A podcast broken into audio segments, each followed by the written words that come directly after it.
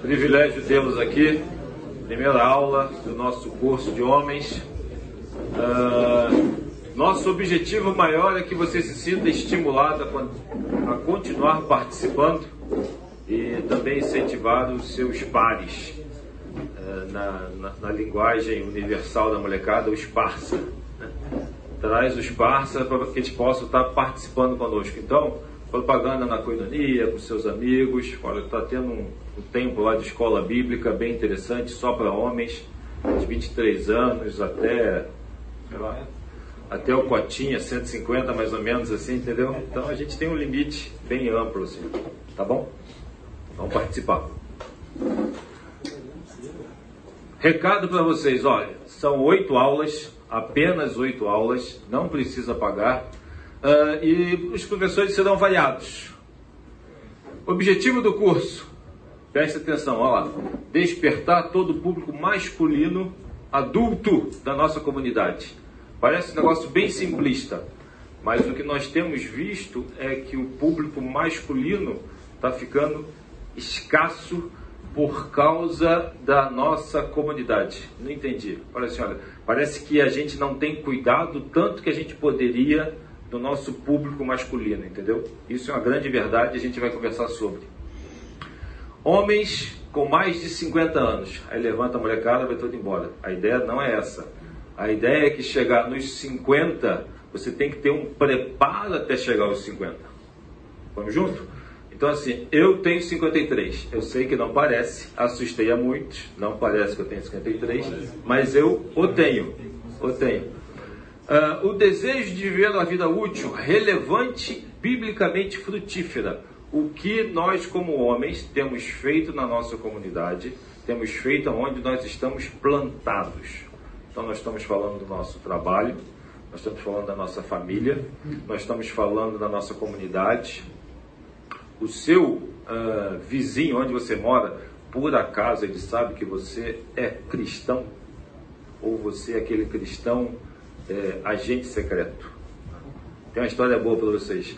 Eu fiz, fiz odontologia, quatro anos de faculdade.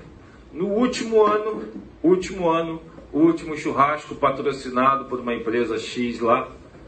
Uh, aí eu era um carioca, né?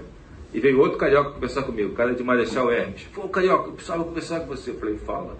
Então eu vejo que você. Tá, né, precisava te confessar uma coisa, cara, que meu coração está apertado. Falei, diga. Então, cara, eu também sou crente. Falei, quatro anos? Agora que eu descubro que você é crente? Não, eu sou líder dos, dos juniores da igreja. Falei, pode parar. Você não é líder coisa nenhuma, muito menos crente. Essa vida que você, vê, você vive. E olha que eu não era nenhuma referência, ok? Então você imagina a criatura lá. Biblicamente frutífera no ciclo final da sua vida. Para ter o ciclo final da vida, a gente tem que pensar no é, início da vida. Eu precisava colocar algum adjetivo ali, pensei, pensei, pensei. É isso aí. Planejando de forma consciente e ativa uh, para os variados desafios da velhice. Como que você espera chegar lá na idade do Rodolfo, 63 anos, o Elcio, 65? Tem que pensar nisso. Como que você vai plantar a sua vida até chegar lá? Contei, né, Rodolfo? Desculpa, era para contar. A ideia é, uh, a nossa história está sendo comparada com uma competição automobilística. A volta final é decisiva. O que, que, você tem feito? Como a gente tem feito como igreja, como ministério de homens? Como que a gente tem, eh, como nós temos nos postado, plantado? O que nós temos feito com as nossas vidas? Homens, vocês têm feito a diferença onde vocês realmente eh, estão? A vida de um homem também pode ser comparada a uma corrida. A vitória depende do compromisso ativo e consciente de planejamento. Consciente de planejamento e esforço. Vamos pensar junto. O que a gente está comunicando ao grupo de homens da nossa igreja Batista Fonte é que você precisa ter um compromisso ativo como homem. O que você tem feito conscientemente a, a, a gente tem conversado em alguns grupos sobre a, a falácia de que o seu filho faz 18 anos e tem a tal da alforria. 18 anos, o cara tem 18 anos, beleza, já dá chave do carro, chave da casa, quando não tem, e o cara começa a viver a vida ao seu bel prazer. Exemplo, vamos lá. Wesley, eu queria falar com você que seus filhos já começaram a namorar, um já casou, o outro vai casar tal. E como é que você fez? Eu falei, tipo, não, minha filha quer namorar. Eu falei, é justo. Né? E ela veio conversar comigo e falou assim, pai, eu vou namorar. E eu falei, senta aqui que eu vou te falar o que eu acho sobre namoro. Eu falei, e aí? Eu falei, não, eu conversei com ela, porque Expliquei, falei, eu acho sobre namoro isso, isso, isso, mas você que sabe, você tem 18 anos. Duas coisas. Primeiro, que 18 anos não quer dizer nada. Segundo, que ele deveria falar com a filha dele sobre namoro quando saiu da barriga. Saiu da barriga e falou, senta aqui, querido, te explicar como que funciona a vida, o que, que vai acontecer lá na frente. Então você vai doutrinando o seu filho. Compromisso ativo e consciente como homem. Você tem que pensar no seu planejamento. Então, vocês jovens, para chegar na idade do Rodolfo, 63, e do Elcio, 65, como que você começa a sua carreira de homem na igreja? Aquilo que você tem feito, aquilo que você tem usufruído, né? o que você tem se comprometido com a causa de Deus, ou você só faz o checklist. Hoje de manhã eu estava conversando com, com um rapaz, eu falei, olha, o que você tem feito é um checklist, você vem na igreja, tchá, tchá, fechou, beleza? Muito mais do que isso, Mateus fala para você buscar o Senhor de todo o seu coração, bom? E depois as demais coisas vão ser acrescentadas. Ah, tá. Então o que vai ser acrescentado? Vai ser acrescentado ah, o seu casamento, você está buscando é, de uma maneira piedosa na palavra, vai estar tá buscando o seu comprometimento com o seu trabalho, porque você é o responsável pelo seu trabalho, pela sua futura esposa, pelos futuros filhos. Tá? Então todos esses senões que a gente esquece, passa batido, eles são fundamentais. Consciente e planejamento. E esforço. Sabe por quê? Porque é difícil. É muito simples a gente se acomodar com o modus operandi do mundo. Vamos voltar para a pandemia. Pandemia. Quando teve a pandemia, ficamos com a igreja fechada, tinha o culto de manhã. Ok? Todos nós passamos por isso. Eu descobri o conforto da minha sala de televisão liga lá a televisão, cafezinho do lado, esposa do outro, molecada perto, ó, ah, o culto acabando, tava entre a mensagem e o momento de louvor, acabou o café, levanta, volta, pega o café, senta gostoso. Eu descobri que existe um domingo assim imenso depois daquela época do, da mensagem. Então, o lugar que eu morava, a estrutura de lazer não fechou. Então o pessoal jogava bola, eu jogava meu futebolzinho todo domingo de tarde. Sabe o que é esforço? Porque se você não se propuser a participar, quando você piscar, o tempo passou e você não vem mais participar com os nossos queridos irmãos da nossa igreja. Tanto culto, muito mais a escola bíblica de adultos. Parece uma loucura falar isso? Cara, é a coisa mais prática. E a pandemia nos mostrou isso. Eu fui conversar com um rapaz que depois da pandemia ele deu sumiço. Sumiu, desapareceu. Aí eu fui conversar, eu falei, e aí, então, sabe que é? Daquela preguiça. falei, preguiça? É preguiça. falei, cara, mas a pandemia já acabou, a igreja inteira está lá, o pessoal tem crescido, participado, escola bíblica, o culto. Não, culto assisto. Então eu tenho participado do culto. Eu falei, não é culto está assistindo a palestra lá, culto com seus irmãos lá na igreja. Assim que funciona. Fora isso, não tem jeito. Aí eu falei para ele assim, fora, e ainda vou te fazer a pergunta de um milhão de dólares. Eu duvido, duvido que você esteja todo domingo de manhã só assistindo o culto e ficando quieto em casa. Não, aí não dá, né? Tem um domingo e a gente joga um futebol. Eu falei, então, lindo. O crente não foi chamado para jogar futebol domingo de manhã, entendeu? O crente foi chamado para vir na igreja. É esforço. Parece simples, mas é a realidade. Aqui, ó, estão os vários que nós comentamos que nós iríamos é, ter de aula. Alex Dias Ribeiro, que vai aparecer aqui já já com a gente. e os demais professores. Disciplina da vitória, endireitando as curvas da vida. Chegou lá na frente, o desvio, como é que você faz? Uh, você vai precisar de um copiloto. Aqui nós estamos falando para os não casados, para os doidos para casar, André Luiz, e também para os caras que já casaram. Construindo músculos para a volta final. Como é que você faz? Está chegando lá na frente. Você também tem a escola de pilotos, vai falar sobre a vida é, do cristão. Finanças. Nossa, eu sei tudo de finanças. Ah, é? Ah, bom. Vamos ver. Uh, e depois o finalzinho sobre é, um pit stop obrigatório. Para e faz uma análise da vida que você está levando, tudo aquilo que você tem feito, como é que você está na sua relação com o Senhor. Essa é a ideia. Fazer uma profunda análise da nossa vida enquanto homens. Aquilo que eu tenho feito, aquilo que foi proposto, será que eu estou conseguindo uh, cumprir? Não para minha esposa, não para o Fernando Leite, mas para o Senhor, que espera que eu seja realmente o homem que a Bíblia ensina.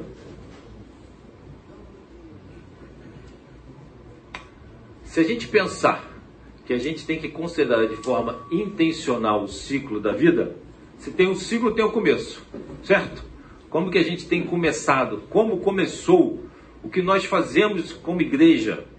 Aqui na igreja nós temos uma programação bem específica para toda a, a, a criançada. Então vamos lá. Ah, tem o Semear que tem ensinado a Bíblia durante anos e anos e anos. Ensina as crianças de 0 a 11 anos. 11 anos? 11 anos. 11 anos. 0 a 11 anos. 0 a 10. 0 a 10. 11 é. Perdão. 11 é preais. Forma intencional. Nós temos como homens, de uma maneira intencional, tá? pensar sobre esse ciclo da vida. O que nós fazemos com os nossos filhos, com os nossos é, conhecidos, e você não pode se eximir da oportunidade de pegar aquele jovem que está do lado e você percebe que ele precisa ter uma orientação. Você fala assim: não sou pai, não tem nada com isso, vida que segue. A Bíblia diz que, ele, que nós somos um corpo em Cristo. Então você tem a obrigação, sempre que possível, de orientar esse jovem. Senta aqui, vamos conversar. Eu estou percebendo isso. Você tem feito assim, você tem feito assado. Isso é o corpo de Cristo. Eclesiastes 12, versículo 1. Você que não abre a sua Bíblia faz tempo, essa é uma excelente oportunidade. Aí, tem um lugar, tem dois lugares, três lugares, quatro lugares.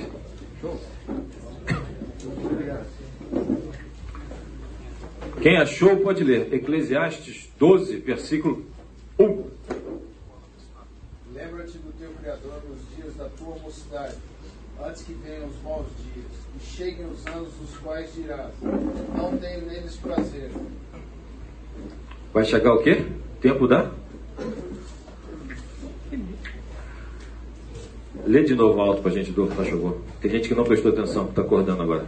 Lembra-te do teu Criador nos dias da tua mocidade, antes que venham os maus dias e cheguem os anos, dos quais dirás: Não tenho neles prazer. Lembra-te do teu Criador nos dias da tua mocidade. Não é quando você fizer 30, 40, 50, 60, 70 anos. Aquela máxima de, olha, é, agora eu vou me concentrar aqui no que eu tenho que fazer e lá na frente eu vou buscar a maturidade. Parece loucura isso que a gente está falando, mas você escuta várias e várias e várias e várias vezes a mesma história, péssimos testemunhos de pessoas que largaram as suas vidas ao léu. Sabe o Zeca Pagodinho, deixa a vida me levar, a vida leva eu. Quando chega lá na frente fala assim, cara, eu acho que eu preciso mudar a minha vida e... Então, a, a ideia do tempo perdido não existe Tempo é tempo. Passou, passou. Você não perde. Ok? Alguém sabe o que é isso aqui? Embaixadores do Rei. ER, Embaixadores do Rei. Eu fui embaixador do Rei Netão foi embaixador do rei. Isso é uma organização que trata de jovens, só meninos, ok? De 9 a 18 anos. Igreja mais tradicional, uh, antigamente usava-se a revestinha da Juerp, coisa, coisa de velho, né? Ninguém sabe nem o que é Juerp, quanto mais revistinha. Então, Embaixadores do Rei era uma organização que tinha a intenção de ensinar os meninos a serem sérios com o Senhor. Então, isso tudo é pareado junto com a família. A responsabilidade não é da organização dos embaixadores do rei, do mesmo jeito que a, a responsabilidade não é do professor aqui do seu filho, tá? do seu irmão, do seu parente aqui na igreja. Quem é responsável são vocês, são a família. E o professor está aqui juntos para fazer crescer em conhecimento da vida espiritual. Tá tudo certo? Embaixadores do rei têm a mesma ideia. Aí vai falar sobre lá todos os, os senões da, do, do, escudo, que eu nem, nem lembrava mais, mas o, o que me chama a atenção é isso aqui, ó. Estudo da Bíblia e a mordomia do tempo que esses caras desenvolvem desde pequeno, dos 9 aos 18 anos. Eles são ensinados a gastar tempo fazendo a sua hora silenciosa, uh, estudando a Bíblia em termos de mordomia de tempo, o que faz com, com que decore versículo. Alguém sabe o que é decorar versículo? O cara não lê nem a Bíblia. Né? Não desmerecendo. Vou fazer um parênteses aqui. Mas a Bíblia que fica parada dentro daquele cara que é pedreiro, que coloca na cesta e pega. Coloca no. Perdão, desculpa, errei. Coloca no domingo depois do culto e pega no domingo cedo. É a mesma história. A pessoa não lê a Bíblia. Então, esses carinhas aqui, eles eram estimulados a estudar a Bíblia e decorar versículo. Por que decorar versículo? Para que decorar versículo? Para quando você tiver a necessidade de lembrar da palavra de Deus, pim, pinga o versículo que eu sabia de cor.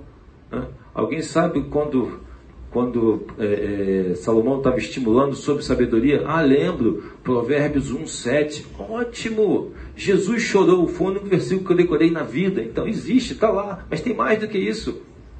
Funciona. Então, se você pensar no ciclo da vida, que o nosso tempo está passando, nós estamos nós temos a ideia que isso aqui existe há mais de 70 anos. Então, o quanto tempo isso tem sido útil para o crescimento do reino? Isso é só um exemplo.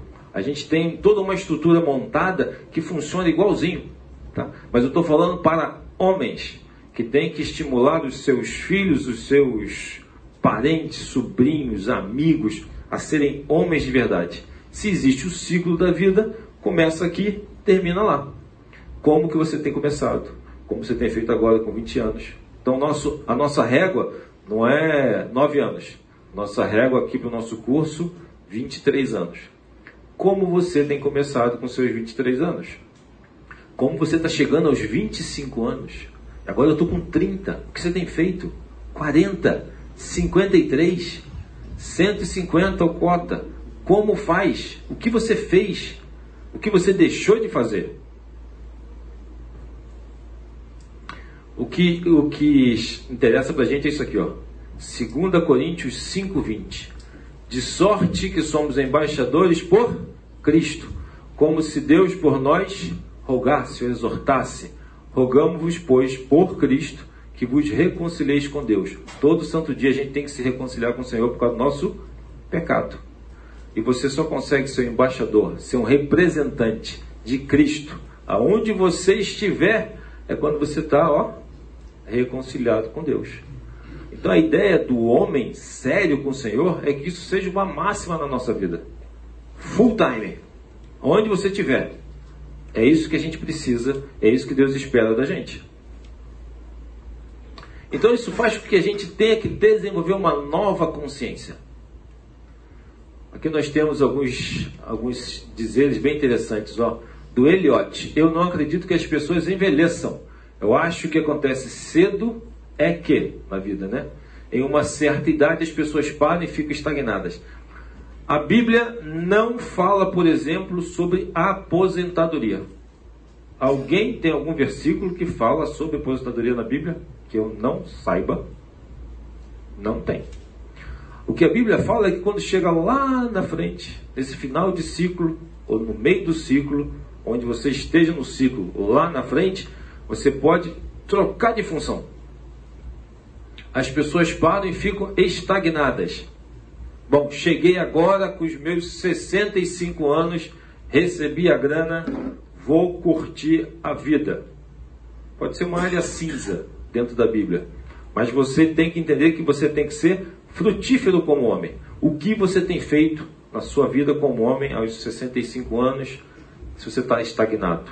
A Bíblia não fala que você tem que parar. A Bíblia fala que você pode trocar de função. Deixa de ser dentista e vai ser alguém que vai ajudar a fazer qualquer outra coisa que dentro da igreja. Eu tenho tempo livre agora. Então, às vezes, a pessoa tem o recurso, tem o tempo e faz um, um, um uso exatamente errado do que a Bíblia nos orienta. Ainda não há cura para o aniversário. Todo mundo vai ficar velho. É simples. A gente esquece disso. O jovem esquece disso. Uh, o meia-idade esquece disso. E o pós-idade não quer lembrar disso. Entendeu como funciona? A idade chega para todo mundo. E o Paul Tripp, dentro do livro dele, Perdido no Meio, que depois eu vou passar para vocês, a Bíblia nunca discute a meia-idade, da mesma forma que nunca discute a adolescência. Ainda assim, é capaz de desembrulhar quaisquer experiências da vida, porque foi escrito por aquele que fez todas as coisas. Fantástica a observação. Faz todo sentido. Você, homem, grava isso, ó. Não tem o que a gente possa fazer com a nossa vida que a Bíblia não nos oriente. Independente da fase, do estágio que você esteja, o que você tem feito, é isso aí. A Bíblia ela vai te capacitar dentro da fase dos 23, 25, 30, 40, 65, 75, 150 a ser útil à causa do Senhor. Isaías 40, 27 a 31. Abre a sua Bíblia. Por gentileza.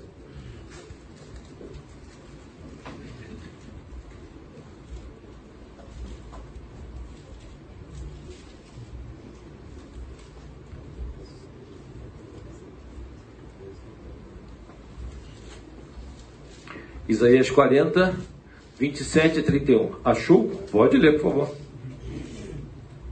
Porque você reclama, ó Jacó, porque se queixa, ó Israel. O Senhor não se interessa pela minha situação. O meu Deus não considera a minha causa? Será que você não sabe o que ouviu falar?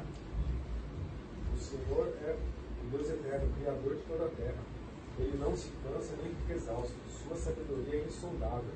Ele fortalece o cansado e dá grande vigor ao que está sem forças.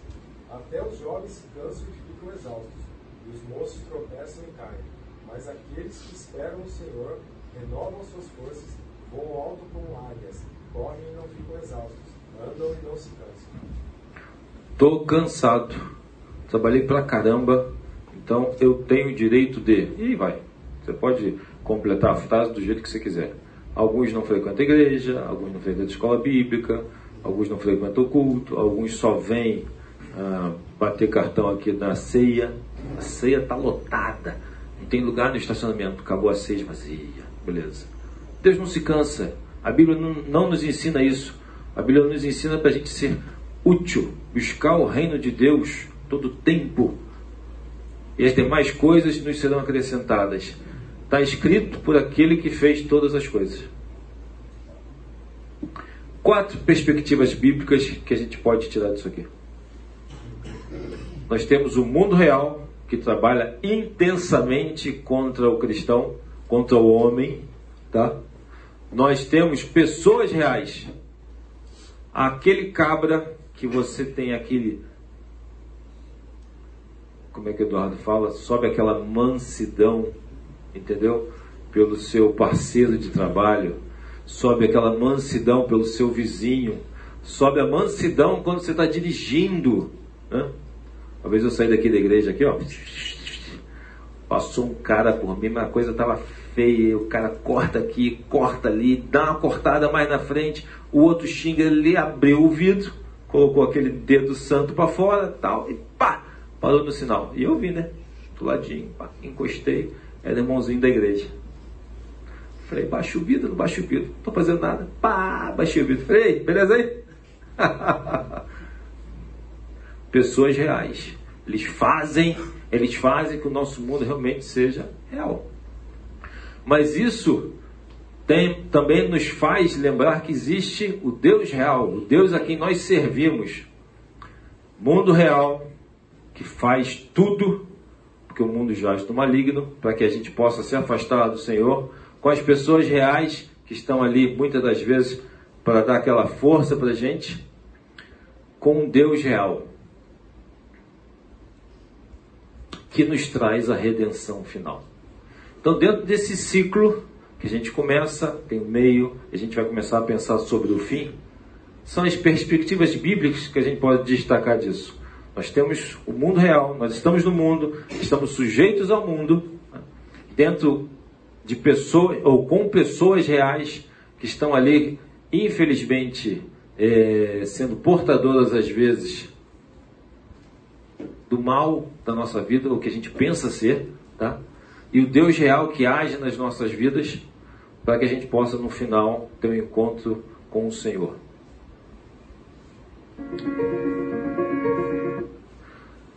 Agora nós temos um tempo do vídeo uh, de um testemunho do Alex Dias Ribeiro. Alex Dias Ribeiro ele foi o piloto de Fórmula 1, Fórmula 1, tá bom? E depois foi o CEO do Atletas de Cristo. Tem uma história linda, maravilhosa de vida. Aí o que, que eu quero chamar a atenção de vocês? É um cara que era piedoso. Então, o ciclo de vida dele está exatamente linkado com tudo isso que a gente falou até aqui. Então, vamos assistir esse vídeo, depois a gente para, tem um lanche e a gente continua. Combinado?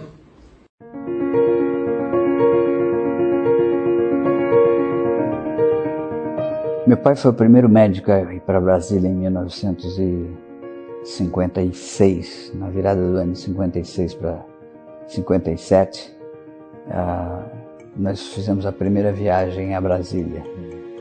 Nós estávamos baseados em Séries, onde meu pai tinha um hospital.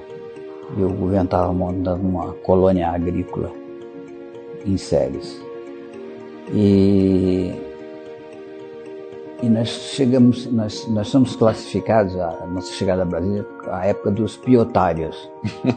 o pioneiro chegou em 60, quando foi inaugurado, já tinha asfalto, já tinha. Já algumas condições. É, algumas condições, né? É. E mesmo quando nós chegamos lá, nós tínhamos uma Rural Willis, né, que era um 4x4 antigo. É, e eu estava dormindo no porta-mala em cima uns colchonetes, em cima da bagagem, e chacoalhando, indo para Brasília. Brasília, Brasília. Falando tanto em Brasília, na minha cabeça de um guri de oito anos, Sim. eu estava looking forward, né, assim, ansioso, ansioso. Por, por Brasília. E eu me lembro que o carro parou, fez silêncio, parou de chacoalhar, que a estrada era uma picada. Né, meio do mato, sem, não tinha asfalto, já nada. Né? Aí, aí o meu pai falou, chegamos, Alex. Eu falei, levantei, ele deu uma 360 graus. Aonde, pai? Em Brasília. Eu falei, não estou vendo nada. Aqui, meu filho, será construída a futura capital do Brasil. E, e eu vi aquela cidade brotando do nada. Então era a cidade época de sonhar. Qualquer coisa que você sonhasse era possível trans, é, tornar realidade, mais fácil tornar realidade. E teve em 60, abril de 60, uma festa de arromba, uma festa de uma semana, para celebrar a inauguração de Brasília. E entre, uma das atrações dessa semana festiva era a corrida de automóvel. E eu fiquei absolutamente fascinado. Falei, quando eu crescer, eu vou ser piloto. E, mas assim, uma paixão mesmo na primeira vida. Eu já, primeira vista. Eu já gostava muito de carro, de auto, avião, barco, motocicleta. O que tinha motor? Qualquer coisa que tivesse motor e rodas. E rodas. Era comigo. E eu comecei um processo de me preparar para ser piloto.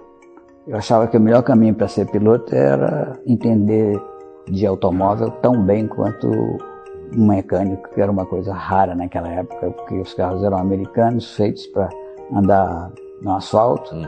e eles iam para umas estradas que acabavam com os carros, e várias vezes a gente ficou a pé no meio das viagens. E quem salvava a gente eram os motoristas de caminhão, que eles eram também conhecedores da mecânica, para poder sobreviver. Sobreviver. E então eu sempre admirei muito isso. Eu entrava nas oficinas, fazia um monte de perguntas, até os mecânicos me pôr para fora. Sai daqui, moleque, para de fazer pergunta difícil. e eu fui, eu, eu passei, mas não podia correr. Para correr naquela época eu tinha que ter 18 anos e ter a CNH. Então, dos 11, quando eu vi a corrida em Brasília, até os 18, eu tive assim um, uma, uma, busca do conhecimento. Com 18 anos eu tinha pleno conhecimento do what it takes, o que, é necessário correr. E o conhecimento me disse, provou para mim por A mais B, que corrida de automóvel não era para o meu bico. É, eu não tinha um carro, é claro, para correr você precisa do carro. E se tivesse um carro eu não tinha dinheiro para pôr gasolina no tanque. Então era, o sonho era impossível. E eu fiquei muito frustrado Nessa época aí eu estava meio deprê por conta disso, a minha mãe teve piedade de mim, resolveu bancar um, uma semana para mim no acampamento Palavra da Vida, em Atibaia. Aí eu vim lá de Brasília de ônibus e fui parar em Atibaia. E lá foi uma full immersion, uma semana uh, falando das coisas de Deus e, orando e, e tinha atividades de recreação também e tudo. E na noite da fogueira, era um, um eu tive um, um papo sério com Deus. Eu propus para ele um trato. Falei, chefe, se o senhor viabilizar o meu sonho impossível, eu prometo ser um proclamador do Evangelho por toda a minha vida. Onde o senhor me mandar, eu irei. E Deus ouviu a minha oração e foi impressionante a resposta. Em pouco tempo, eu e mais quatro malucos que tinham gasolina no, na veia, uh, conseguimos convencer a dona Lourdes, mãe do Zeca, a, a dar uma melhorada no motor do, do carro dela, ia melhorar a eficiência e economia e tudo. E o que nós fizemos foi é, executar no carro, na, na Vemaguete da dona Lourdes, um, uma uma matéria que saiu na Autosport, hum. que era precisa-se de uma lima para envenenar um DKV.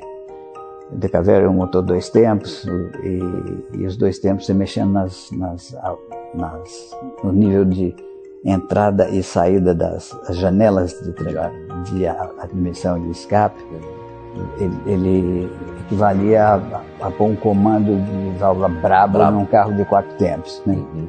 Em suma, funcionou essa bracinha, essa bra, é, tracinha, né, que era o modelo popular da Gamaguete, é, ficou um demônio nas mãos do Zeca nos pegas noturnos. o carro da mãe do Zeca é na mão do Zeca, que era um dos quatro. E aí nós ficamos maravilhados. Yes, you can do it. Deus é tão exagerado que desse ninho aí, a câmbio, saíram três pilotos brasileiros para a Fórmula 1. Você vê, nós agora estamos mais de três anos sem nenhum. É, é, foi um fato tremendo. Então, com essa história, muitas portas se abriram e, e depois eu, eu, eu fui convidado para correr na equipe Hollywood, que era a melhor equipe brasileira de, de, da época. Era como jogar no Corinthians ou no Flamengo naquela época. E, e aí eu fui vice-campeão inglês, vice-campeão brasileiro e no ano seguinte campeão e número um no ranking dos pilotos brasileiros em atividade no Brasil. Fórmula 1 tem castas, né? você sabe que na primeira fila tem duas Red Bulls, depois duas, duas Ferraris, duas Mercedes, ou duas Mercedes, e você vai ver que nas últimas filas vão ter lá uma Williams ou uma, aquela outra lá do. os, os, os traseiros. Uhum. Então, é um, é um, já é um, uma praxe, como se fosse castas dentro da mesa. Nós éramos essa turma que andava lá atrás com um agravante. Tinham 30 carros correndo no campeonato, só largavam 26. Então, em oito corridas eu não larguei. Eu, nelas eu era o 27. E com isso perdi meus patrocínios e fui ejetado do circo. E, e a minha idade, a minha identidade, eu perdi até a minha identidade, porque no mundo se você falar quem é o Bill Gates, vamos dizer, o cara mais rico do mundo, uhum. ou, ou, Elon Musk. Uhum. Né? Se você perguntar quem é o Pelé, é o rei do futebol. Então, as duas não respondem à questão quem é você. No, no, caso do Bill Gates, ele é o homem mais rico do mundo e não o que ele é. Sim. No caso do Pelé, ele é o rei do futebol okay, é. e, e, não o que ele foi como ser humano. Uhum. E eu, quando eu entrava num hotel assim, para registrar a profissão, eu falava: e Bárbara, e agora? O que, que eu sou? eu virei o, o, pedestre, né? O piloto de, de, corrida sem, sem carro é pedestre. e acabei me convencendo que eu era um João Ninguém. Então foi muito duro para mim essa perda de identidade, tudo. Era meu sonho, minha carreira, meu ministério. Porque nesse meio tempo, uma coisa que marcou muito foi quando eu fui campeão brasileiro, número um do ranking. Um jornalista veio me perguntar o porquê do Cristo Salvo. Por que aquela turma da igreja que ia comigo e panfletava o GP da Vida, que foi um folheto que eu escrevi fazendo uma analogia entre a corrida da vida, entre a corrida de automóvel e a corrida da vida porque eles levantavam a bandeira, a faixa Cristo salva, porque eles sacavam um violão e tocavam o tema da vitória, Cristo salva, sempre salva. Era a turma da igreja do tio Cássio aqui em São Paulo que ia comigo para as pistas. E isso despertou atenção. Ah, e aí ele queria saber se eu podia dar essa entrevista. Ele falou, só que eu não manjo nada de religião, daria para você escrever a matéria para mim? tá legal. E deixou a bola quicando na cara do gol. Aí eu sentei com o pastor Enéas Tonini, que era o meu mentor espiritual. E junto com ele nós escrevemos uma matéria a quatro mãos, explicando o plano da salvação inteirinho. Que o Cristo salva não era para me proteger dos perigos das corridas, e sim aqueles que estavam perdidos sem Cristo no coração. E para nossa surpresa, foi publicado num quarto de página do JB, que era o, o segundo maior jornal do Rio de Janeiro naquela época, com a tiragem de 400 mil leitores.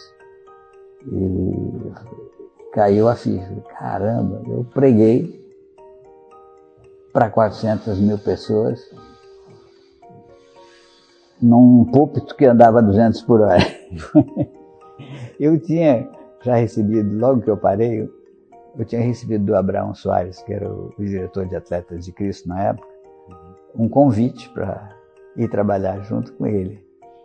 E, e eu declinei o convite. Falei, não, eu já andei muitos anos da minha vida em andando em círculo para chegar em lugar nenhum.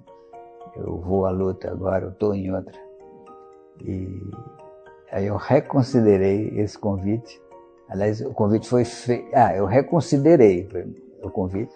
Naquele ano eu fui no primeiro congresso anual de Atletas de Cristo, que também foi em Atibaia.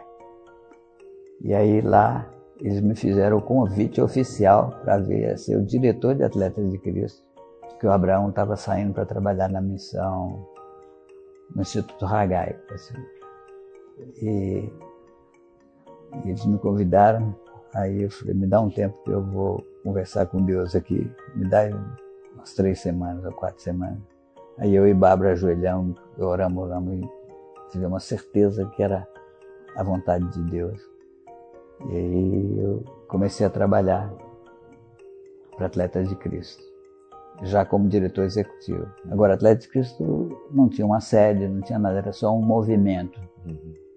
E eles me deram carta branca e eu trouxe a a, o operacional do que viria a ser a organização, a, a missão Atleta de Cristo, é, aqui em São Paulo, com o Volney Faustini, que tinha uma empresa chamada Germine, Administração de Ministérios Esportivos, que administrava as coisas da Vinde.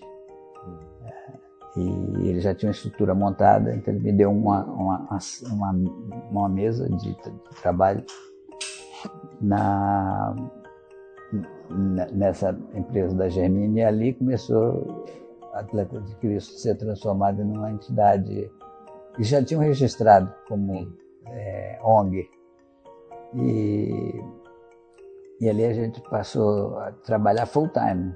Né? E por coisas que Deus faz, era no bairro de Interlagos, perto da curva 3, eu estava lá trabalhando e os caras treinando. Todo dia eu ouvia, oh, vamos, vamos, vamos nas trocadas de marcha aí. E eu sentado no. Tremia.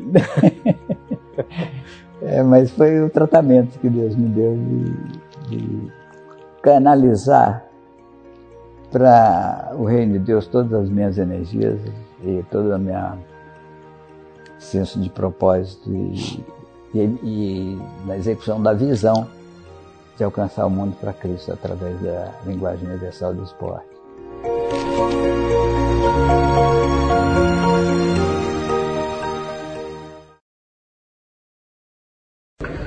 Em cima daquilo que a gente viu do testemunho do Alex de Ribeiro, lembra, olha, uh, o que ele passou no mundo real, das suas expectativas, das suas aspirações, no seu planejamento em termos de futuro, sabendo que Deus estava cuidando, sofrendo com pessoas reais, mas vendo um Deus real agir na vida dele e esperando a redenção real no final da sua carreira. Isso é um belo testemunho de vida de um cristão sério com o Senhor. Todos nós podemos passar exatamente por experiências semelhantes.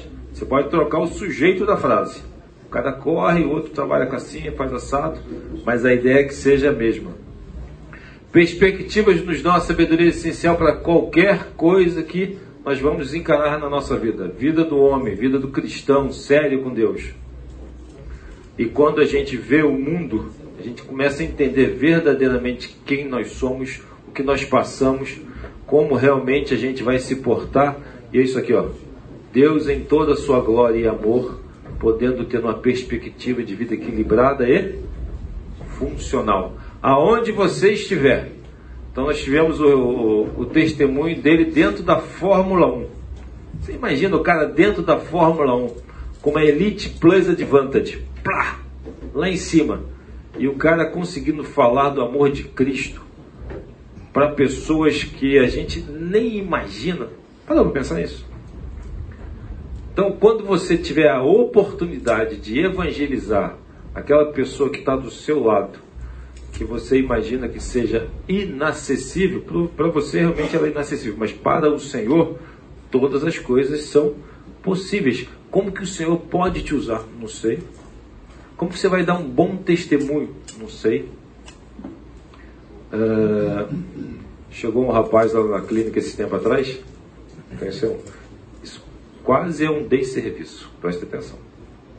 Chegou o rapaz lá e eu, por causa da profissão, eu tenho a possibilidade sempre de bater um papo com o pessoal, senta aí, vamos conversar, como é que tá a vida, e a coisa vai.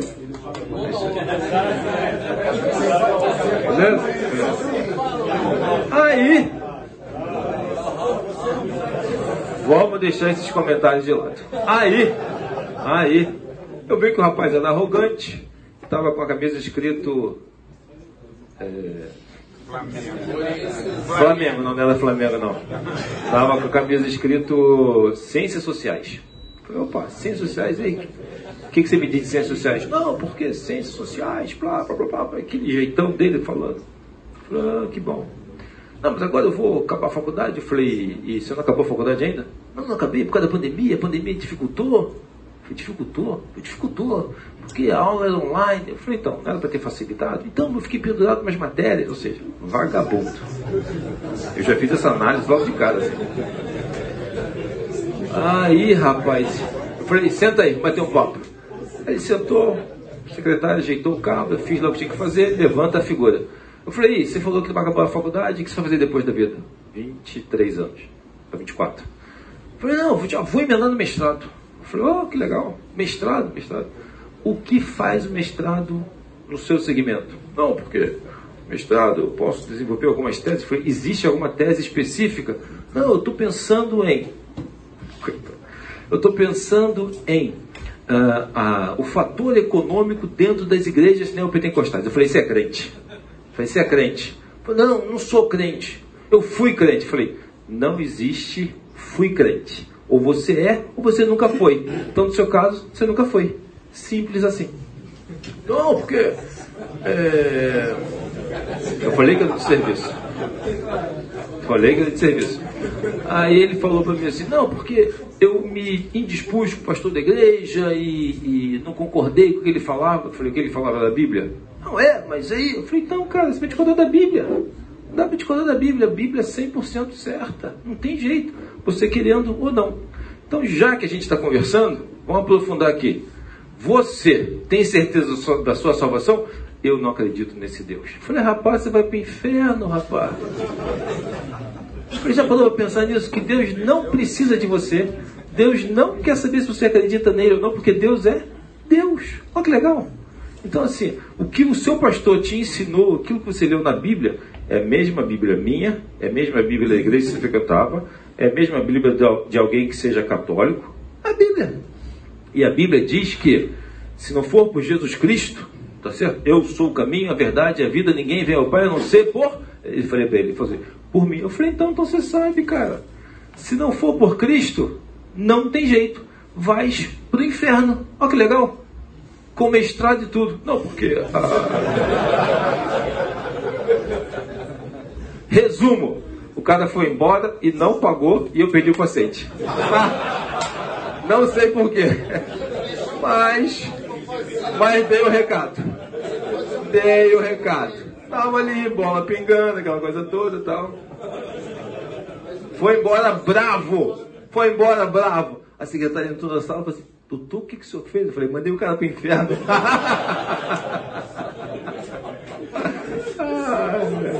Essa foi terrível. Cosmovisão abrangente que diz respeito a tudo que existe.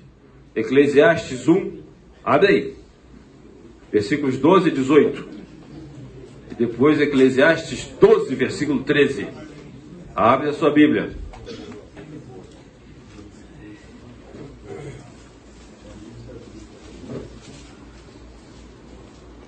Eclesiastes 1, de 12 a 18. Pode ler, fica tímido não. Eu, um pregador, venho sendo rei de Israel em Jerusalém, apliquei o coração a esquadrinhar e informar-me com sabedoria de tudo quanto sucede debaixo do céu, este enfadonho trabalho, pois, Deus aos filhos dos homens para menos afligir. Atentei para todas as obras que se fazem debaixo do sol, diz que tudo era vaidade e correr atrás do vento. Aquilo que é torto não se pode endireitar, e o que falta não se pode calcular. Disse comigo, eis que me engrandeci e sobrepujei em sabedoria. A todos os que antes de mim existiram em Jerusalém, com efeito meu coração tem tido larga experiência na sabedoria e no conhecimento. Apliquei o coração a conhecer a sabedoria e a saber o que é loucura e o que é estultícia.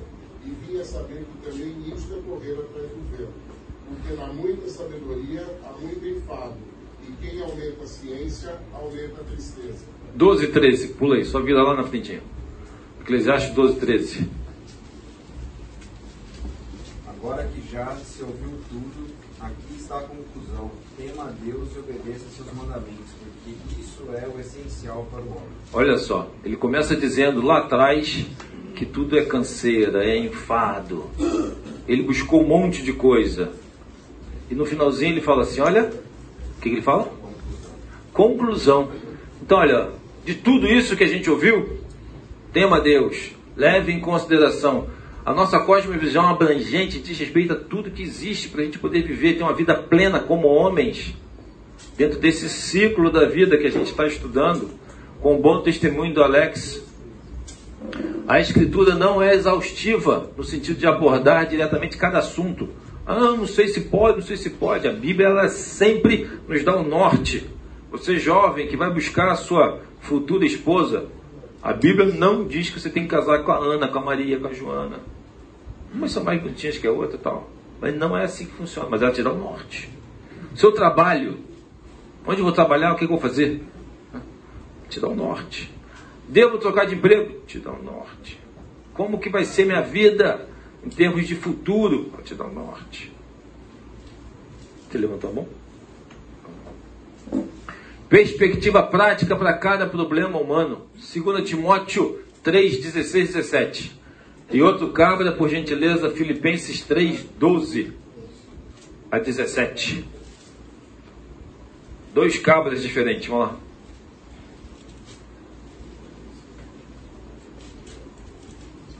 Toda a escritura é divinamente inspirada, proveitosa para ensinar, para redarguir, para corrigir, para instruir em justiça, para que o homem de Deus seja perfeito e perfeitamente instruído para toda boa obra. Filipenses 3. Não que eu já tenha recebido isso ou já tenha obtido a perfeição, mas prossigo para conquistar aquilo para o que também fui conquistado por Cristo Jesus. Irmãos, quanto a mim, não julgo havê-lo alcançado, mas uma coisa faço, esquecendo-me das coisas que ficam para trás e avançando para que estão diante de mim, prossigo para o alvo, para o prêmio da soberana vocação de Deus em Cristo Jesus. Todos, pois, que somos maduros, tenhamos este modo de pensar. E se em alguma coisa vocês pensam de modo diferente, também isso Deus revelará para vocês. Seja como for, andemos de acordo com o que já alcançamos. Irmãos, sejam meus imitadores e observem os que vivem segundo o exemplo que tenho dado a vocês. Que exemplo é esse? Nós, como homens, que exemplo a gente pode seguir? Cristo. Você tem feito isso nesse ciclo da sua vida? Opa, perdão, perdão, perdão. Como que você está se colocando dentro desse ciclo? Você tem buscado realmente isso na sua vida? Esse testemunho do Alex, é, ele é bem interessante. A gente teve que editar algumas, algumas partes, porque ele acaba sendo longo, a gente não tinha tempo útil para isso. Mas é muito interessante ver você, a, a, a, jornada de um cristão sério com o Senhor. Eu vou repetir: você pode trocar só o sujeito, tira o Alex, coloca o Wesley, coloca o Isaac. Nesse, nessa sequência, você vê todas as dificuldades. Nossa, mas o cara saiu do zero e virou piloto de Fórmula 1 que aconteceu depois, como que ele foi para o Atletas de Cristo, como que ele saiu do Atletas de Cristo, como que ele está agora. Essa jornada das nossas vidas, se a gente não tiver pautado em cima da palavra e bem sedimentado, a gente vai ter um problema bem sério. Só para terminar, é, Filipenses 4, 8 e 9.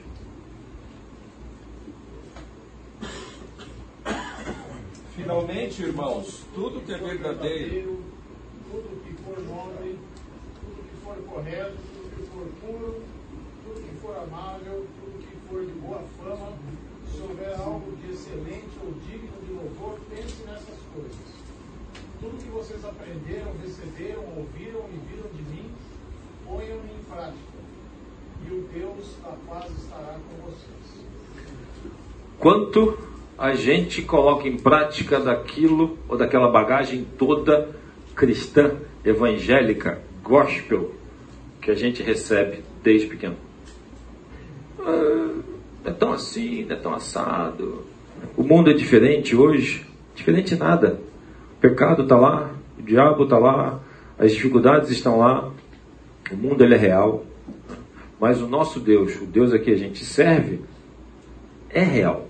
E ele espera que a gente viva conforme a palavra de Deus nos orienta. Então eu vou falar de novo. Nós somos homens.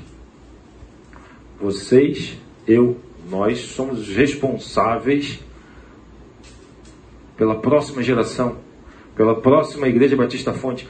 Daqui a. Vamos colocar aqui um tempo. Daqui a 50 anos, metade não está aqui. Metade mais um. Metade não está aqui. Como é que vai ser a próxima geração? Como é que, como é que a gente tem encarado o fato de sermos homens e poder orientar, poder testemunhar, poder evangelizar a nova geração? Como é que vai ser isso? Já parou para pensar?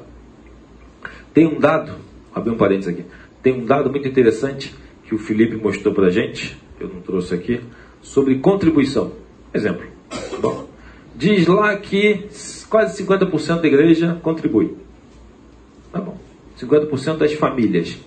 Aí se você der um pente fino no pente fino, você vai ver que são é, perdão, 21%, preste atenção, 21% dos que contribuem, contribuem frequentemente. Certo? 21%. Então, 21% desses 50 contribuição de janeiro a dezembro. Sabe? Coisa simples. Coloca lá no banco lá. Minha conta é Bradesco. Pá, dia 5, todo dia. Pá, pá, pá, pá, pá, até dezembro. Eu que sou ruim de TI consigo fazer isso. Hum? E diz também na mesma régua lá que 20% nunca, jamais, em tempo algum, participa com dízimos e ofertas na igreja. Olha o silêncio. Então vamos fazer uma conta rápida aqui. Eu não sou bom de matemática, mas a cada 10, 2 são os caras que são fiéis de janeiro a dezembro. Certo? Simples assim. Tá bom. Se a gente é uma geração, estamos falando de homens, que são responsáveis financeiros pelas suas famílias, temos o privilégio de contribuir apenas com 21% da nossa população de homens responsáveis pelas famílias, ensinando os nossos filhos a serem dizimistas e coisa e tal, durante o ano inteiro, e 20% não o faz, e se a gente daqui a 50 anos morrer, a gente vai ter os mesmos 21%? Ou os 21% vão diminuir? Porque seus filhos pode ser que não sejam tão fiéis igual a você. É cruel, mas é verdade. Estou falando só de uma área bem simples, financeira da igreja. Pensa aí. Vida antes da morte. Uau! A Bíblia não simplesmente promete que algum dia, em uma eternidade distante, conheceremos a vida. Mas ela nos orienta a abraçar uma vida agora.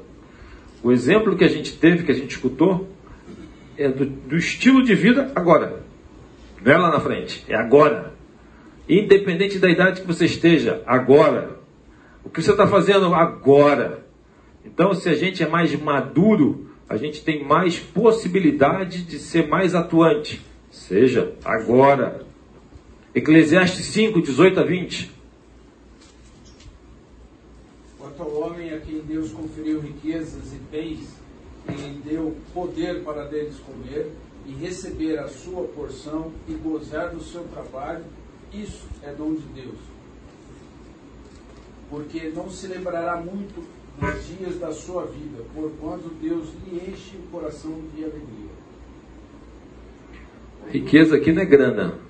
Riqueza é bem-estar, é o que eu estou vivendo no meu dia a dia, minha família. Você olha para dentro da sua casa, Salmo 128 fala assim: Bem-aventurado o homem que tem o Senhor, vê a sua esposa e seus filhos como broto de oliveira na mesa. Baita do privilégio. Baita do privilégio.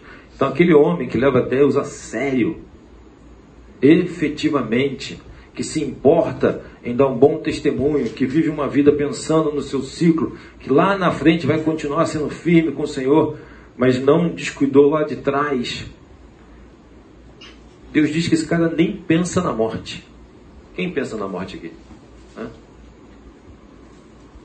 Levantou a mão o rapazinho, ele pensa na morte. Muito bom, começou cedo. Vamos lá. Esperança real e autoconhecimento. Tiago 1, 22 a 25.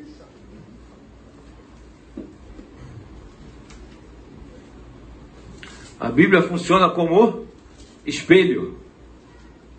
Vê lá. Tiago 1, 22 a 25.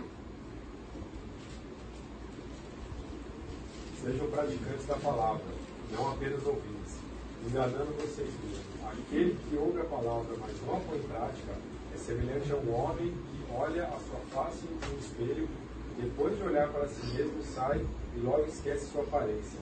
Mas o homem que observa atentamente a lei perfeita, que traz a liberdade e persevera na prática dessa lei, não esquecendo o que ouviu, mas praticando, será feliz naquilo que fizer. Praticando, será feliz naquilo que fizer. Você homem, você é estimulado a ter uma vida séria com o Senhor em todo o tempo, na prática de todas as suas ações. A gente cai na ajuda prática. Jeremias 17, 5 a 10. Vamos lá que o tempo está passando.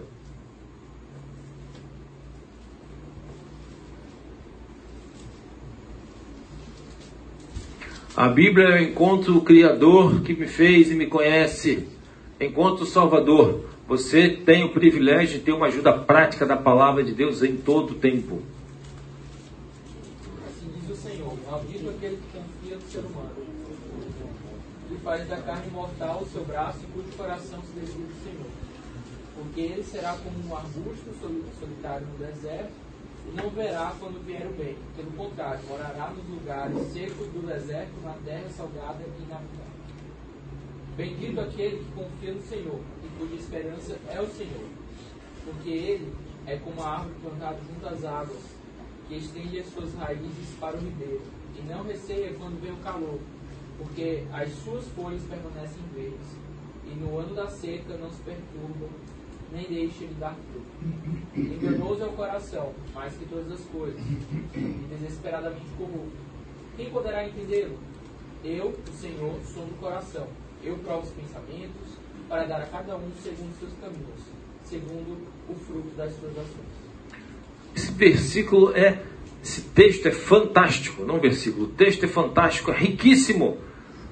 Você, homem, aonde você está colocando a sua esperança? A sua esperança está no Senhor, está no ribeiro de vida. Deus está, está dizendo que conhece o seu coração, quais são as suas intenções. O que a gente escutou do testemunho, a gente vai escutar depois só mais um pedacinho do, do Alex, fala exatamente sobre isso. A minha esperança está no Senhor, aquilo que Ele pode fazer por mim, como eu posso ser útil, usado na causa do Senhor. Esse versículo é maravilhoso. 10. Mudança real. Você, dentro desse ciclo de vida, tem buscado uma mudança real de vida. Não importa como você começou. Ah, eu me converti com 30 anos, me converti com 40, me converti com 50. Não importa. Mudança de vida real é o que a Bíblia e o Senhor nos proporciona. Hebreus 13, 1 a 6. Acorda o cara que está do lado, pede para ele ler. Vamos lá, acelera aí.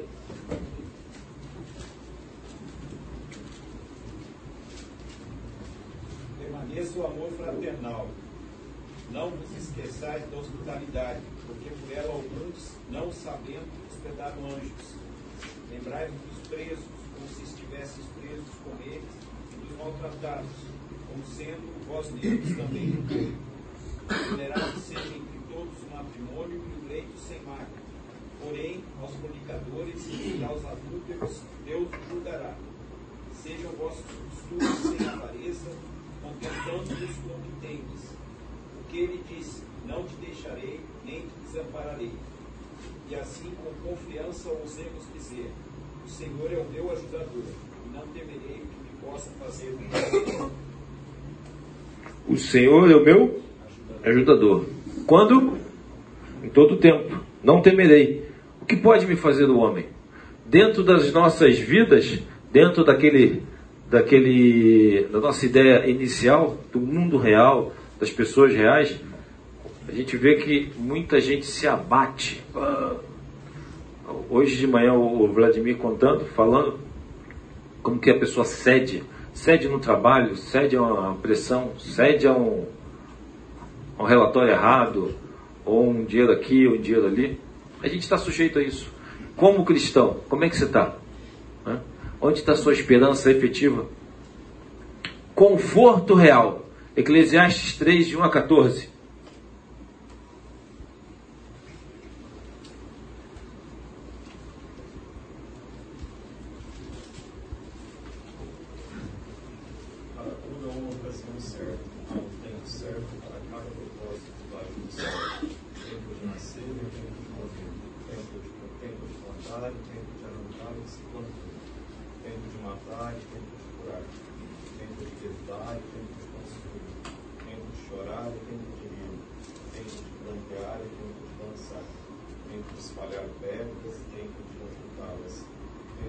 Abraçar o tempo e se conter, tempo de procurar, tempo de desistir, tempo de guardar e tempo de fora, tempo de rasgar e tempo de costurar, tempo de calar e tempo de falar, tempo de amar e tempo de odiar, tempo de lutar e tempo de viver em paz ganha o trabalhador com todo o seu esforço, tem visto o Pai de Deus nos dois aos homens. Ele fez tudo apropriado ao seu tempo, também pôs no coração do homem o anseio pela eternidade. Mesmo assim, ele não consegue compreender inteiramente o que Deus fez. Descobri que não há nada melhor para o homem do que ser feliz e praticar o bem enquanto vive. Descobri também que poder comer beber e ser recompensado pelo seu trabalho é um presente de Deus. Sei que tudo que faz permanecerá para sempre. A isso nada se pode acrescentar e disso nada se pode tirar. Deus assim faz para todos os homens o tenham. Que tempo você está? O que, que a gente tem feito? A gente pode entender e descansar no Senhor que a nossa vida pertence ao Senhor, independente da faixa etária que você esteja, independente do tempo desse ciclo de vida que você esteja. A gente tem um conforto, porque o Senhor tem nos dado a razão para descansar nele, que tudo que a gente faz tem um tempo apropriado. Quando você confia no Senhor e realmente descansa para que ele possa ser verdadeiro e você dá um bom testemunho sobre isso na sua vida, o quanto você é fiel ao Senhor. Cara, você não fica nervoso? Fico. O seu trabalho não tem pressão? Tem. O seu chefe? É meu chefe, mas eu confio no Senhor. Mas é isso, mas aquilo. O seu filho, sua esposa, seu cunhado. Tem cunhado. Nossa, terrível.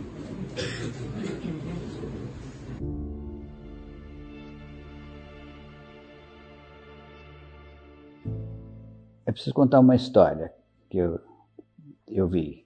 Uma vez eu fui numa corrida de cachorro lá na Flórida. E, e os cachorros. É, um dia o, o cachorro, para correr, ele tinha que ter um coelho. Então a corrida era a seguinte: um coelho mecânico saía correndo e, e a cachorrada atrás para pegar o coelho. Aí eu, um autor americano fez o seguinte comentário. Um dia o, a, o coelho pifou. E os cachorros foram para cima do, do, do coelho e, e começaram a morder uns aos outros e virou uma bagunça. Por quê? Porque eles perderam o coelho. Fazendo uma analogia com a nossa vida, é o, o que, que me move a correr? Então ela tem que estar baseada num, num, coelho que é além da corrida aqui. Para a gente correr com motivação, com ganha. Com, com, por exemplo, um piloto que começa no kart, ele quer correr de automóvel, ele sai do kart, ele vai para a Fórmula 4. Aí é o máximo. Daqui a pouco ele já está bom na Fórmula 4, ele quer subir mais, ele quer ir para a Fórmula 3. Está subindo para cima todo santo ajuda nesse, nesse, nesse, é o coelho. E depois ele quer chegar na Fórmula 1. E a Fórmula 1 é o topo. Né? E eu conheço pilotos que estão na Fórmula 1 que estão cara feia, porque não estão felizes. Chegaram no topo e não tem mais para onde, o que ambicionar. Perderam o coelho. Então, qual tem que ser o verdadeiro coelho da nossa vida, aquele que nos mantém focado e correndo atrás. E aí me vem a resposta através do Hebreus 12, em que Paulo diz: é, Tendo a cercar-nos tão grande nuvem de testemunhas, corramos a carreira que nos está proposta, olhando para quem? Para Cristo como autor e consumador da nossa fé. Bingo. é esse senso, olhando para Jesus, que nos faz ter o mesmo entusiasmo, o mesmo trust, né? Que nem o foguete quando uhum. decola. Aquela potência toda canalizada para seguir o nosso coelho eterno, que é Jesus Cristo. E aí sim, você tem senso de propósito. O ápice da sua vida não é o ápice da sua carreira mais. O ápice da sua vida é um dia chegar na, no ápice da sua existência, que é ouvir da boca do autor do jogo da vida e o meu Criador, bem-vindo, servo bom e fiel. Entra no, no descanso que está te prometido desde o início do mundo. Isso é, isso é fantástico. É a linha de chegada, é o ápice onde nós vamos chegar, que é cara a cara ouvir de de Deus essa, essa, essa, esse bem-vindo. Uau, isso me, isso me mantém focado, superar todas as decepções e provações dessa vida, sabendo que aquilo que nos concerne, Deus sempre leva a bom termo. Ele sim, eu o máximo, por isso nada é melhor no encontro do, com o George Harrison, a vida dele nunca mais foi. Foi. Aí ele falou para mim uma coisa que me chocou muito. Falou: depois dos 30, a vida é tudo morro abaixo. Eu falei: fiquei impressionado. O cara é bito, e está numa, numa pior dessa. Né? Então, isso me fez ver que o ápice da minha carreira esportiva, que foi sentar no Fórmula 1, um privilégio que pouquíssima gente no mundo tem, é, para um ápice muito maior, que é essa linha de chegada no cara a cara com Deus, o bem-vindo servo bom e fiel. Então essa é a mensagem.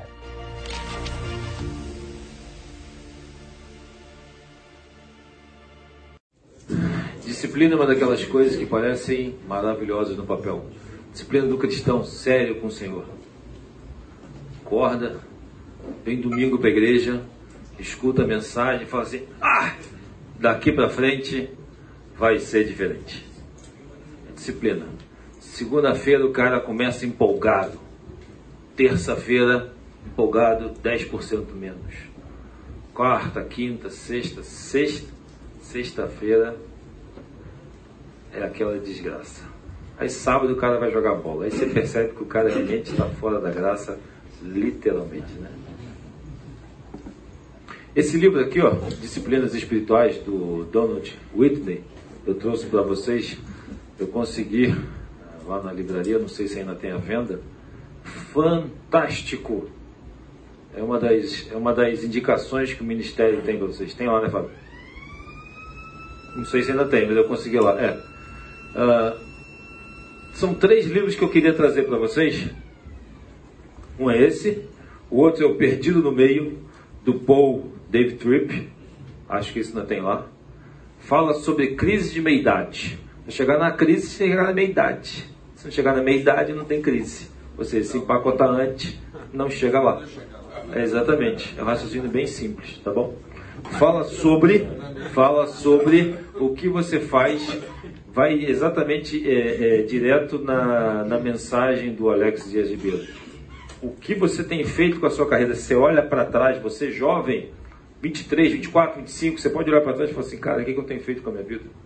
Mas eu só tenho 23 anos, está certo, mas Deus te deu, Deus te deu 23 anos, o que, você tem feito com a sua vida? Trintão, olha para trás e fala assim, cara, o que, que eu tenho feito com a minha vida? Vou começar agora. Começa. Chega a 40, o que, que eu fiz? perdido no meio. Ele começa dizendo assim: se você tem mais de 40, acordou, colocou o pé fora da cama e não doeu nada, você pode estar morto. Então é uma realidade. Tem que ficar esperto sobre.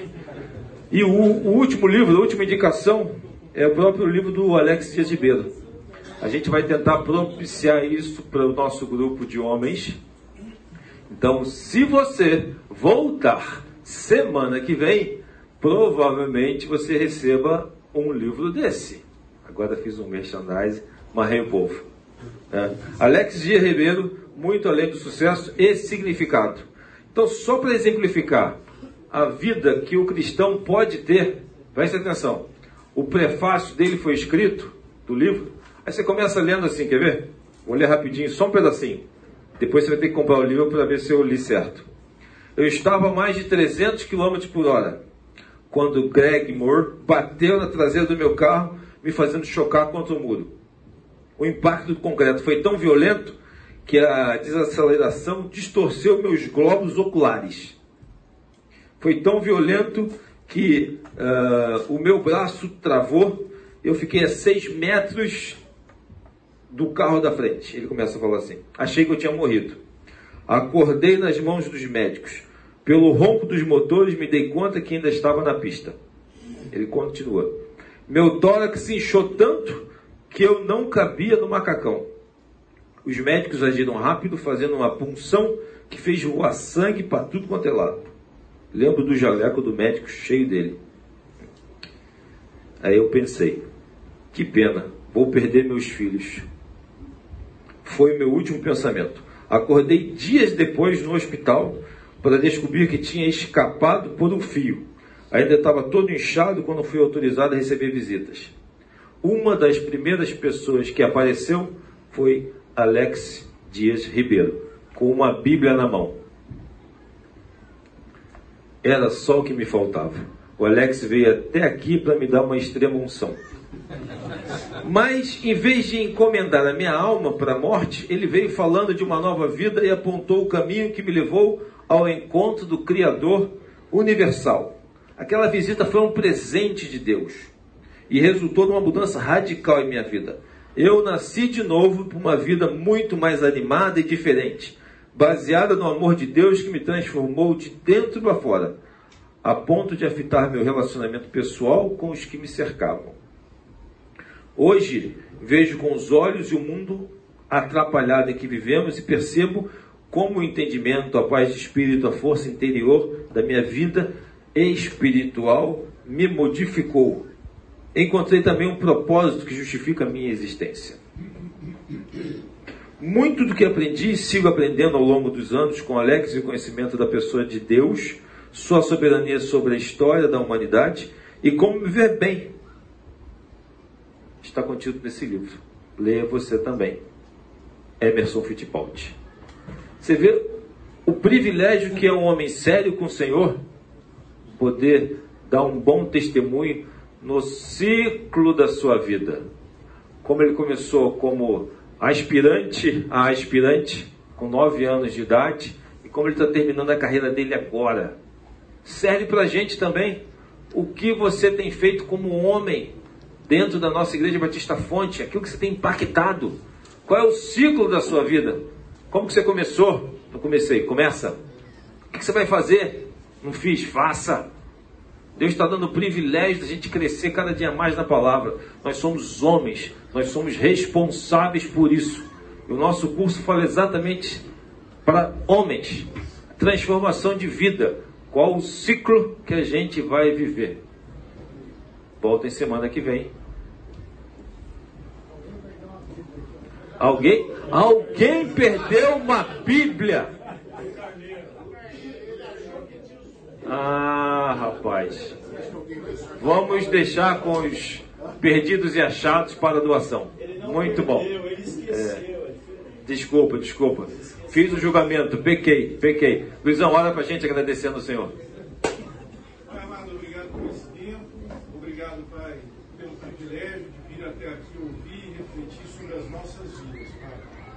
abençoa, por favor, a vida de cada um aqui, que nós possamos repensar como nós estamos encaminhando a nossa vida e refletir o que o Senhor quer que mude, o que o Senhor quer, Pai, que nossas vidas sejam transformadas para a tua honra e glória. Em nome de teu Filho nós oramos. Amém.